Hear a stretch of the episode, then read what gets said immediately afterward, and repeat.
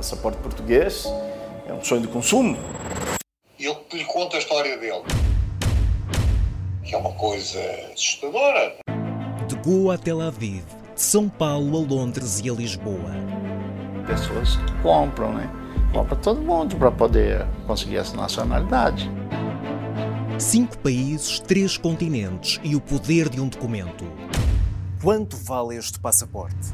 Eu quero conseguir se eu tenho direito. A raiz do Renê é portuguesa, né? Passaporte estreia esta quarta-feira na SIC.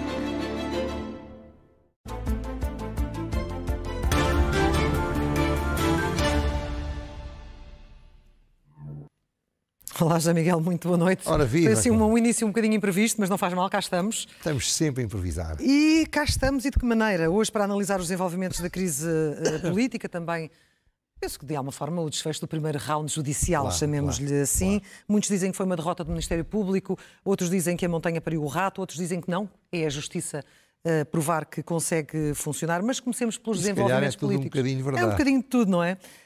Uh, os desenvolvimentos políticos e as reações tribais, como lhe chama. Pois, olha, eu, é normal, hein? eu acharia que era melhor que não fosse, mas é normal que quando há estes, estas comoções, terremoto, este tsunami seco, como eu prefiro chamar, porque arrasou tudo, levou tudo de arrastão, bom, que haja alinhamentos absolutos, todos de uma maneira, outros de outra. Todos em torno do. Ora do bem, e eu acho que a realidade não é preto e branco. Eu tenho um grande amigo, um advogado, que é um grande fotógrafo, o João Miguel Barros, que faz notabilíssimas fotografias a preto e branco, como outros, Uhum. e essa, essa depuração cromática faz arte linda, mas o mundo não é assim. O mundo é cores, é com gradações, é, tem nuances e Sim. tal.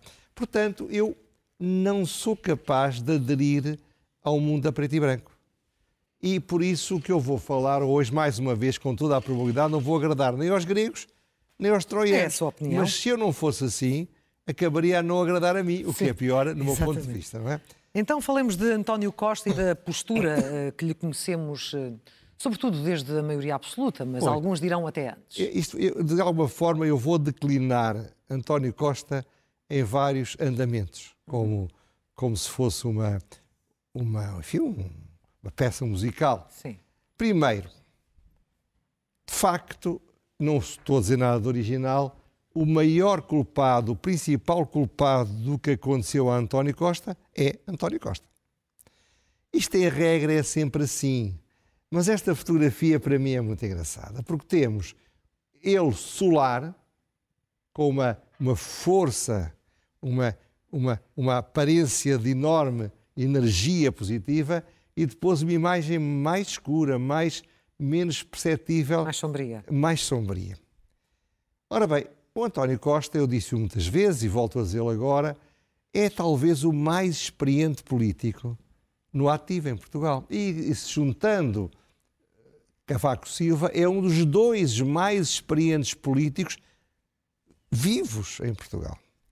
Foi o melhor político, eu digo foi porque eu acho que a fase dele acabou, mas foi o melhor político da sua geração. Diz-o aqui muitas vezes. É superiormente dotado para o combate político.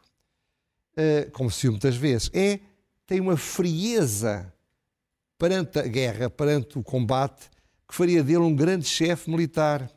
Tem um pragmatismo absoluto. Eu muitas vezes chamei o oportunista mor do reino, e algumas vezes disse: Eu não estou a insultar, estou a dizer que é uma característica que em democracia no século XXI, quem não tiver, o melhor é não se estabelecer. Bom, ora, apesar disso, ele suicidou-se politicamente. Portanto, que causas causaram isto? Claro que houve muitas causas. A realidade é polissémica, como há bocado dizia, não é preto e branco, e é evidentemente um conjunto de causas. Mas para mim, a principal causa é a arrogância. A arrogância fez-lhe muito mal. A arrogância tornou-o muito vulnerável. A arrogância é provocar os deuses. É tentar demonstrar que somos imortais. Eu acho que ele pensou que era imortal. Quando ele disse, eu se calhar vou-me a candidatar em 2026. Era evidentemente para assustar uns e outros, mas não se assusta com nada que não se sinta que se é capaz de fazer. Ora, frase que eu digo tantas vezes, os deuses enlouquecem os que querem fazer perder. Eu acho que a arrogância é uma forma suprema de loucura na política. Uhum.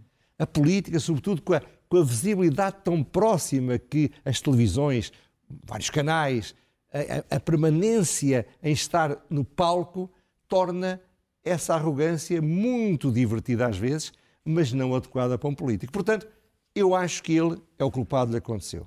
Mas depois Opa. tivemos uh, dois discursos diferentes, uh, não sei se também vai fazer a análise deles, mas em que teve ali momentos de uh, óbvia humildade perante os factos. Claro, claro, não tenho dúvidas nenhumas que só aprendemos com os nossos erros. Se nós aprendêssemos com os erros dos outros, oh, claro, esta vida era muito fácil, não é? Não, não, nós só aprendemos com os nossos, todos nós cometemos erros. Agora, o que é importante aqui é que ele não é criminoso. Portanto, ele é culpado, mas ele não é criminoso. É culpado no sentido político. Repare, depois da profusa divulgação que o Ministério Público fez, ou deixou fazer, ou, ou não, não, controlou, de coisas que, não, que deveriam pelo menos ter alguma cautela. Eu tive cuidado, Por exemplo? Estive, a ler, estive a ler uma peça de 133 páginas que resumia aquilo que foi, no fundo, basicamente entregue ao juiz de instrução. Eu tenho 40 anos de experiência como advogado e depois de ler aquilo eu disse, mas isto não voa. Hum isto não voa. Porque o que está a decidir ali não era se as pessoas são culpadas ou não. É se devem ou não devem ficar presos preventivamente ou ter outra medida dura de coação. É só isso. Ora, o que ali havia não era manifestamente suficiente para isso. Ora bem. Mas era suficiente, no seu entender, para fazer cair um governo? Ora bem, porque o problema é esse, tem toda a razão, claro, essa é a grande pergunta. Porque, de facto, ele disse uma coisa, aquela intervenção foi uma intervenção completamente despropositada, eu não queria entender, eu cheguei a dizer, aliás, falei com uhum. alguém aqui da SIC, eu disse: será que ele vai dizer que não, não quer ficar os quatro meses? Porque era tão, a, a, a, tão despropositado. É de sábado. Pois, eu pensei, o que é que se passa? Bom, o que ele foi fazer. Ora bem, agora, isso não quer dizer que ele não tivesse razão. É curioso, nós muitas vezes fazemos coisas despropositadas, insensatas, inadequadas, mas temos razão. E o que ele disse, basicamente, é um ponto essencial da política portuguesa a fronteira do crime em Portugal está a ser definida com base em critérios populistas de uma maneira excessivamente ampla, metendo dentro da, digamos, da criminalidade um conjunto de comportamentos que manifestamente nada têm de criminal. Mas como eu sei que o sistema funciona, é tal coisa que vocês estavam a dizer, e que ou o juiz de instrução, ou o juiz de primeira instância, ou o juiz de recurso da relação, iria ver que, de facto, o que aqui estamos, o que temos aqui à vista, é que não há nada que permita indiciar que António Costa está envolto num crime de tráfico de influências. Aqui o problema é sobretudo aqueles de quem ele mais se rodeava, nomeadamente os dois mais próximos. Sem dúvida. E esses aí tiveram, nomeadamente, Portanto, a nível das medidas, mais pesadas. Mas o que ele, ele teve de se ir embora por causa de ter falhado politicamente, não, não é por causa de ser considerado suspeito. É claro que a opinião pública, generalmente, ou generalizada, e aos tais tribalismos também, não tem dúvidas nenhumas que o António Costa é um criminoso. E eu dizer aqui que manifestamente nada tem a ver com António Costa. Tive uma relação com ele há muitos anos, durante os oito anos em que ele foi Primeiro-Ministro, nunca falei com ele. Mas há um processo à parte no Supremo. Mas só o que eu estou a dizer, mas, mas, mas o processo é do que se passa entre aqueles e ele, não é o que se passa com ele fora disso, seja como for. É preciso termos presente que nem todos os contactos com políticos são tráfico de influência. Nem todos os pagamentos que se façam a políticos são a construção de casos de corrupção. Veja o caso. Uma das medidas tomadas para, ou em Boticas hum. ou em Montalegre, uma das medidas de mitigação daquelas minas era fazer uma estrada para que o minério não passasse pelas estradas antigas. Sim. Ora, o Ministério Público terá dito que isto era uma prova que tinham comprado o Presidente da Câmara com uma estrada. É, se for isso é verdade, é pura ignorância e pura falta de atenção. Depois, repare, nem tudo nem tudo o que é tentar influenciar alguém, político, ou algum político que influenciar a administração, é prevaricação. A fronteira do direito é uma fronteira muito mais exigente que a fronteira daquilo que se pode considerar até às vezes um pouco inadequado. Bom, ora bem, e por isso o ponto aqui é que quando não são claras essas fronteiras, quando o Ministério Público tem uma visão maximalista dessas fronteiras, quando o Ministério Público deixa, ou tolera, ou faz a passagem de informação para os mídias, quando as primeiras páginas espirram sangue, a probabilidade da ingovernabilidade é muito grande. Sim. Porque o Primeiro-Ministro vai pensar assim, mas eu posso falar a um secretário de Estado? Ou posso falar a um Ministro? Ou posso... O Ministro diz, mas eu posso falar com o Diretor-Geral? Eu posso tentar convencê-lo a mudar? Eu lembro há muitos anos... Depende do que disser, não é? Claro, é tal fronteira, mas, mas quando as fronteiras não são fluidas, quando, por exemplo, em matéria de corrupção, o Ministério Público considera que há um caso de benefício indevido de vantagem e o, o, o, o juiz não, não, não, diz que não, que convidar uma, um ministro para, para um jantar e beber uma garrafa de vinho mais cara. Mas como é que faz o ministro? Quando vem o vinho, desculpe lá, que vinho é que vai escolher? Não, não, não, não pode ser um vinho mais caro que 50 euros.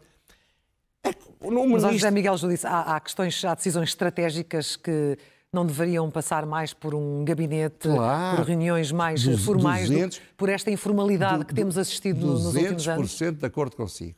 E já lá iremos. Agora, o ponto aqui é que o ministro não, não uma, a convidá-lo para um jantar não compra nenhum ministro, pelo menos em Portugal. Ora bem, o que eu quero dizer com isto é o seguinte: é que o grande problema é que na democracia, ao contrário da autocracia, o pluralismo é também um pluralismo dos interesses e das contradições na administração. Eu lembro há muitos anos, trabalhava na altura, ainda, ainda fazia processos que chamam eh, projetos, e lembro que havia um, uma, um cliente nosso que tinha ganho um concurso para fazer o gás natural e no Ministério da Indústria havia uma direção-geral que dizia o gás natural deve ser armazenado numas grutas que há ali na zona de Pombal ou de Leiria, que são adequadas para isso. E, portanto, é ali que vocês devem pôr o armazenamento. Outra direção-geral do mesmo Ministério dizia de maneira nenhuma. Pois. E demorou quase um ano a encontrar uma solução para isto. Ora bem, como é que é? Tentar convencer um ou tentar convencer outro que tem razão ou que não tem é crime. O ponto é esse. E repare, no processo democrático, os interesses estão soltos, existem, exprimem-se. Porque cá não estão regulados, não é? Agora, o problema é que não estão regulados. Há 40 anos, claro, não é há 40 dias, há 40 anos que publicamente defendo a regulação do lobby, a transparência, o tudo ficar registado, as reuniões com os políticos serem feitas nos lugares adequados claro. e, e, e constam de uma agenda. Curiosamente, nunca foi possível fazer Mas isso. Mas agora vemos Luís Montenegro a dizer que vai apresentar uma proposta nesse sentido, quando há dois anos PS, PSD e PCP não quiseram. Não quiseram. Exatamente. Aliás, eu lembro que fui convidado pela, pela acho que foi, ou foi pelo Bloco de Esquerda ou pelo PAN, já não sei bem, para fazer uma declaração para a, para a Assembleia da República, porque é que eu achava que o lobby era importante. E filo, coisa, uma, um ponto de vista, não é mais do que isso. Portanto, agora, portanto, o António Costa disse coisas muito verdadeiras. A questão da, da liberdade da ação política, que não Exato, podia ser eh, exatamente. cerceada por estas não questões. Não é possível, não é possível, sobretudo o, o Ministério Público cada vez mais populista. Agora, agora a culpa continua a ser dele. E voltamos ao tal, a tal outro andamento. Porquê é que a culpa continua a ser dele? Porque a maior parte destes problemas que eu estou a falar, porquê é que acontecem? Porque não há regras não tem a ver com o cumprimento da lei, é porque a liberdade de ação política pode existir naturalmente não, e deve existir não é só, cumprindo não é só, a lei. Não é só o cumprimento da lei, repare, vamos o exemplo do tal, como é que chama isto? Start Campos, Sim. em Sines. Ora bem, há 50 anos, Clara, que nós sabemos que Sines deve ser um grande polo industrial em Portugal, uhum. com uma tendência para expansão. Portanto, não há nenhuma razão para há 50 anos, há 40 anos, há 30 anos, há 10 anos, não estar definido um perímetro para investimentos, para aplicação de, de edifícios, que seja o adequado para essa mesma expansão. Mas há 40 anos que o Ribeiro Teles, no governo da AD, lançou o que veio a ser a Reserva Ecológica Nacional e, depois e também a Reserva Agrícola. Também há 40 anos que não há nenhuma razão para não se pegar naquilo e definir, com, sem exageros, mas com rigor, aquilo onde não se pode construir. E depois não há forma de sair daí. Mas há 20 e tal anos que falamos da transição ecológica que é necessário ter eh, energia eólica, energia solar, porque é essencial e Portugal tem grandes condições para isso. Há 10, há 15, há 20 anos, há 8 anos já devia haver regras para que ficasse claro onde se podia e onde não se podia fazer isto. Quando estas regras não existem, quando isto, só aparece este investimento em 2020, um investimento 3,5 mil milhões de euros, o maior investimento depois da Auto Europa, muito emprego, muita exportação. Então, é preciso encontrar uma solução. E como não está nada organizado, começam as tais contradições que eu contava há bocado das, das grutas. E, e, nessa altura, os insiders são magníficos, porque os insiders estão oleados, circulam com muita facilidade. Eu não estou a dizer que eles não façam coisas. Quando fala dos insiders, é daquelas pessoas que têm acesso a. Exatamente, que, não que quer dizer que cometam crimes, mas é mau que seja, que dependa, que dependa conseguir-se resolver um problema de termos um insider ou não termos um insider. Quando apareceu o PRR, eu disse aqui que o que me preocupava no PRR é que os investimentos iam ser feitos com base nos, dos acessos dos insiders e não no, no, no mérito dos investimentos. Portanto, Porquê é que eu digo? Aqui a culpa é toda do António Costa. Porque o António Costa não está. O António Costa começou na política, em alto nível, no tempo do Guterres. Ele chega ao governo, conhece a administração pública como ninguém. Hum. Porquê é que ele não considerou uma prioridade regular bem a área de sinos, regular bem a área ecológica, regular bem os, os sítios para os investimentos em novas energias? Porquê é que ele deixa isto tudo colado no teto? Eu digo porquê. Porque não é possível, já disse isto aqui também, uma pessoa está a governar ou está a fazer propaganda a falar com toda a gente, a correr o mundo, a ir a todas as inaugurações, a falar com todos os jornalistas.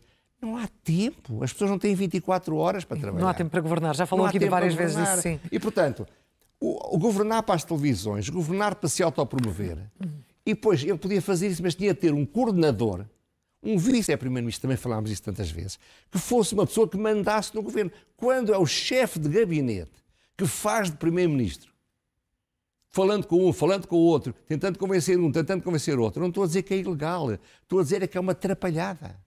É uma atrapalhada. O António Costa fez um governo a funcionar como atrapalhada. E as atrapalhadas que nós fomos vendo, tantas vezes aqui estematizados, vêm de uma forma de gerir do António Costa. O António Costa não, não se preocupa com o planeamento, não gosta da gestão, não gosta da estratégia, não gosta de organizar regras.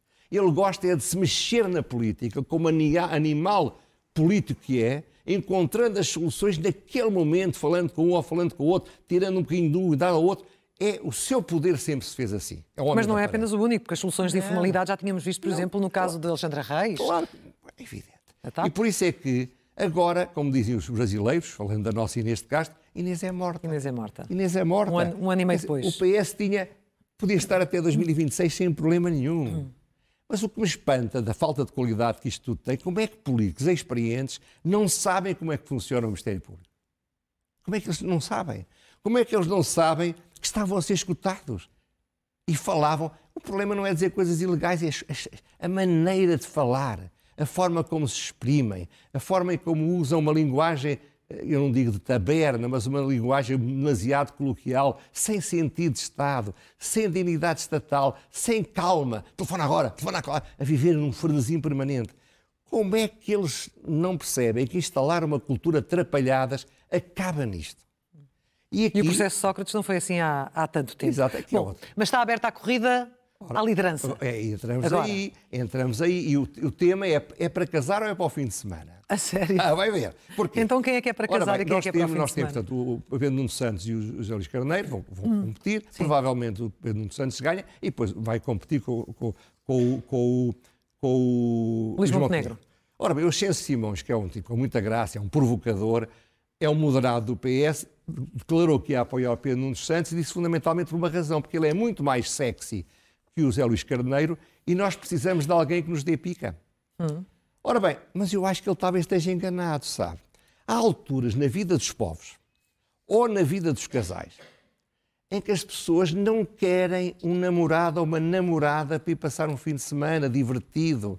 Queremos alguém com quem passar é uma vida. Bom, mas do que viu Al ontem alguém... não lhe falta energia, não é? Não, o que não, é que lhe aí, falta, mas deixa-me então? acabar que isto é muito importante. Às vezes, na política, quer-se alguém que seja excitante. Outras vezes, quer-se alguém que seja certinho, que seja fiável, que seja, que seja de confiança. Nós estamos a sair de um período de enormes atrapalhadas. Provavelmente os portugueses, que têm algum bom senso, não querem um político sexy, querem um político que não cometa erros. O Zé Luís Carneiro não cometeu um erro. Foi o único tipo, talvez não seja o único, mas praticamente um dos únicos ministros do António Costa, que não lhe arranjou um problema. Ora bem, por isso nunca teve nas manchetes, por isso é, uma, é considerado um maçador, por isso não tem, não tem boa imprensa.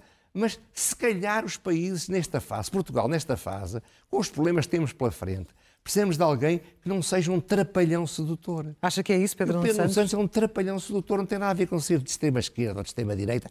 O que a história dele, eu tenho de fixar na história dele em épocas diferentes. Já não é preciso ir muito longe. Ele, uma coisa pós-adolescente, mas ele era o vice-presidente da bancada socialista em 2011. A disse: nós, nós não devemos fazer é não pagar a, a, os nossos empréstimos e até tremem as pernas aos banqueiros alemães. E isso Sim. fez o sucesso dele. O país delirou. É porque ele, ele, estava a dizer à Troika que ninguém dizia à Troika. Lindo. Depois, é um enfant terrível, não é? Depois os patos desalinhados. Sim, depois o despacho do Diário da República por cima do Primeiro-Ministro, que ele ainda agora ontem disse. Eu achava que devia andar para a frente, que é preciso fazer as coisas. Portanto, isto é, atropela tudo, atropela as regras do procedimento. A ideia de Alexandre Reis. Portanto, isto é, ele é seguramente muito mais interessante. Eu uma vez, como sabe, eu apoio o Cavaco Silva e, era, o candidato contra ele era o Manuel Alegre. E eu disse numa entrevista e eu, para, para Presidente da República, prefiro o Cavaco Silva. Ai, para jantar, prefiro o Manuel Mas percebe o que eu estou a dizer. Sim. E, portanto, é importante que os portugueses, se calhar, não querem uma escapadela romântica. Querem um moderado, querem uma no caso... estável. Querem um moderado equilibrado, uma pessoa em quem possam confiar, não vai, não vai, não vai criar a pólvora. E, nesse caso, uh, uh, termos uh, Luís Montenegro e José Luís Carneiro temos dois homens muito semelhantes Ora bem, nesse por aspecto. Isso, por isso é que eu acho que para o Montenegro, que isso não... o Montenegro é mais perigoso. Não é perigoso, exatamente. É mais perigoso o Carneiro do que, do que o Santos. Porquê? Porque no estado em que está o país, eu estou convencido que o Pedro Nuno Santos... Aliás, o, o, o Francisco Assis fez uma jogada politicamente notável. Não é para falar hoje, eu, tenho a maior das considerações de Francisco Assis, Adorei vê-lo de punho fechado, foi tão divertido. Mas pronto, o que eu quero dizer com isto é o seguinte: é que de facto, provavelmente, a, a, o modo, o mood, o, digamos, o, o, ambiente português agora é acabem com as trapalhadas. Dê-nos um maçador que não cometa erros que não crie problemas. As televisões não vão gostar muito. eu também não. Veremos, os portugueses, não. Para primeiro o PS irá escolher e depois os portugueses irão pronunciar-se. Claro, Antes de avançarmos para as rubricas habituais, tenho que lhe perguntar uh, se a Procuradora-Geral da República, perante aquilo que, que conhecemos ontem, os acontecimentos, o desfecho de ontem, se ela deve alguma explicação ao país. Ela não dá explicação a ninguém. Mas deve ou não, nenhuma. no seu entender? Eu, eu, eu, acho que estas coisas, quem fala tanto como o Ministério Público fala, deve falar de coisas importantes. E, alguma e ela não tem nada de importante para falar tem, neste tem, momento? claro que tem. O que se passou foi o sistema a funcionar. O, o Ministério Público estava muito habituado ao juiz Carlos Alexandre. E, portanto, estava habituado a alucinar das calções e a prisão preventiva como instrumento de, de pressão sobre os arguídos. Espero que isso acabe. Espero que os direitos fundamentais voltem a instalar-se. O que este juiz fez não foi manco, não foi meigo para, para, para os arguídos, mas foi sensato, equilibrado, ponderado e fez uma excelente aplicação do direito. E é isso que a gente precisa de um juiz. Olha, não tem tanta fama, não vai ter tanta boa imprensa, não é tão sexy como o Carlos Alexandre, mas precisamos de juízes que não sejam sexy, juízes que sejam discretos. E vamos a ver se este o é. Vamos avançar porque o tempo voa, voa começando sim, pelo elogio. Vai ser muito rápido, já o fiz. O elogio é ao juiz de instrução neste caso pela coragem, porque é preciso coragem. Por acaso a imprensa tem estado, não tem estado agressiva, como às vezes é habitual. Mas seja como for, eu acho que ele fez o que tinha de ser feito, teve coragem para fazer, agora o Ministério Público faça o seu trabalho, faça o trabalhinho de casa, que, que, que alargue os megaprocessos, que faça um processo de cada vez, que se prepare bem, que estude os dossiês, que não use palavras populistas, que seja mais profissional. E o Supremo? E o Supremo também. Mas eu acho que o Supremo é capaz de, com andar da carruagem como isto está, eu não me admira nada que brevemente o Supremo, que tem juízes muito experientes, diga: espere, isto não tem pés nem cabeça. Não mas são processos nada... para andar lado a lado, que estão é verdade, um é ao outro, portanto vão sempre demorar algum tempo. É verdade, mas quer dizer, mas se não houver nada, como é que se vai constituir arguído alguém que não haja nada que tenha o um mínimo de sustentabilidade para ser, para ser, para ser uh, considerado indício de crime? Vamos ver. Indiciado. Sexo ler é o melhor remédio. Hoje são dois livros de António Lobantunes. Uh, Donald Trump é um grande escritor, podia ter sido prémio Nobel, não, não, não é estas imagens. Este foi o ano passado. Este foi a semana passada. E faço uma homenagem à Lídia Jorge, que ganhou o prémio Medici, nós tínhamos falado, eu ainda não sabia disso. Mas sim, seja sim. como for, eu adoro as crónicas do. do eu acho que ele, ele, é imortal mais pelas crónicas do que os livros. Os romances são muitos bons, outros não tão bons, mas o último romance dele, O Tamanho do Mundo, que acaba de receber um prémio da Fundação Inês de Castro, eu fui o fundador, não tenho nada a ver com esse prémio, é, há um júri que me é óbvio, e, e, as outras crónicas que acaba de sair de Dom Quixote são dois livros. Dizem-me que o Tamanho do Mundo, que eu ainda não li, é, um, é talvez um dos melhores romances dele. É o, talvez o último romance dele. As Sim. outras crónicas é um livro da vida dele. Eu acho que se vale a pena ler qualquer, qualquer destas obras do António Lobantunes. António Lobantunes. Agora, pergunta sem resposta. Parece, as últimas sondagens também o dizem, que o PS pode estar taco a taco com, com o PSD. Sim. Ali, e sabemos todos, e sabemos exatamente, sabemos todos que o método Donta ajuda muito, o que ficará à frente, sobretudo se for uma diferença significativa. Sabemos também que o PS não pode fazer coligações pré-eleitorais com o PC e com o Bloco de Esquerda. Não quer fazer, não fará. Portanto, veio agora dizer o Iniciativa Liberal que vai a eleições sozinho. Portanto, a minha pergunta é para a Iniciativa Liberal. Eles estão-se a candidatar às eleições de 2024 ou estão a candidatar-se às eleições de 2028? Tem sempre a possibilidade de acordos pós-eleitorais ou, mas pode, não chega. ou parlamentar. Pode não chegar, porque o, o, o, o Chega muito provavelmente vai ter 15, 16%. Sim. Vai ter para aí 40 deputados. Portanto, para poderem governar sem o Chega é preciso que se coliguem previamente. Vamos ver, mas a pergunta fica feita. Se é para 2024 ou, ou para 2028. 28. Falta a loucura mansa. Uma das coisas que me fascina na vida dos homens é quando como facilmente se passa do autocontrole Olhos do Norte. Isto acontece-nos a nós todos. Eu vi que António Costa passou por isto. Repare, uma loucura ter sondado o Governador do Banco de Portugal para o propor para evitar eleições. É uma loucura porque era pensar que o, que o Marcelo é tonto. O Marcelo é, é, é despachado, divertido, às vezes faz coisas muito loucas, mas tonto é que não é. Mas vamos imaginar que isso não é uma loucura. Agora, Outra loucura, convidar o Centeno, sugerindo-lhe de forma clara que estava a fazer em nome do Presidente da República, porque senão o Centeno não ia dizer ao Financial Times, eu fui convidado do Presidente da República e depois teve de desmentir. Teve de desmentir-se ele próprio. E pior ainda, quando ia para, para, para o Largo do Rato, arranjou ali uma, uma, uma de imprensa no meio da rua e veio revelar isto que precisava ter revelado. Não foi propriamente o bom momento, não está a ser o melhor momento. Um homem que eu muito admiro e que habitualmente não cometia tantos erros por segundo. E assim ficamos com as causas desta semana. Voltamos a encontrar-nos na próxima terça-feira. semana a mais. José Miguel Judice. Muito obrigado. Até, lá. Tá, até para a semana. Passaporte português é um sonho de consumo. E eu lhe conto a história dele. Que é uma coisa assustadora. De Goa a Tel Aviv, de São Paulo a Londres e a Lisboa. Pessoas compram, né? Compra todo mundo para poder conseguir essa nacionalidade. Cinco países, três continentes e o poder de um documento. Quanto vale este passaporte? Eu quero conseguir se eu tenho direito. A raiz do Enem é portuguesa, né? Passaporte estreia esta quarta-feira na SIC.